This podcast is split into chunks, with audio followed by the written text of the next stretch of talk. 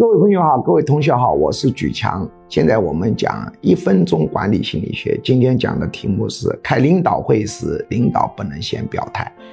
我们很多人没有经过严密的管理心理学训练，或者没有经过领导心理学训练，他开会的时候会先表态。那么这样的领导是不行的。你一旦都先表态了，同志们，我们认为这件事情应该往 A 方向做。你说底下怎么说呢？底下只能说领导你真英明，真伟大，确实应该往 A 方向做，不能往 B 方向做。领导先表态是非常错误的。领导可以先介绍情况，但是人家听不出。你的意思是什么？否则这个讨论又有什么意思呢？除非是开假讨论会，领导可以先表态；开真讨论会是不能先表态的。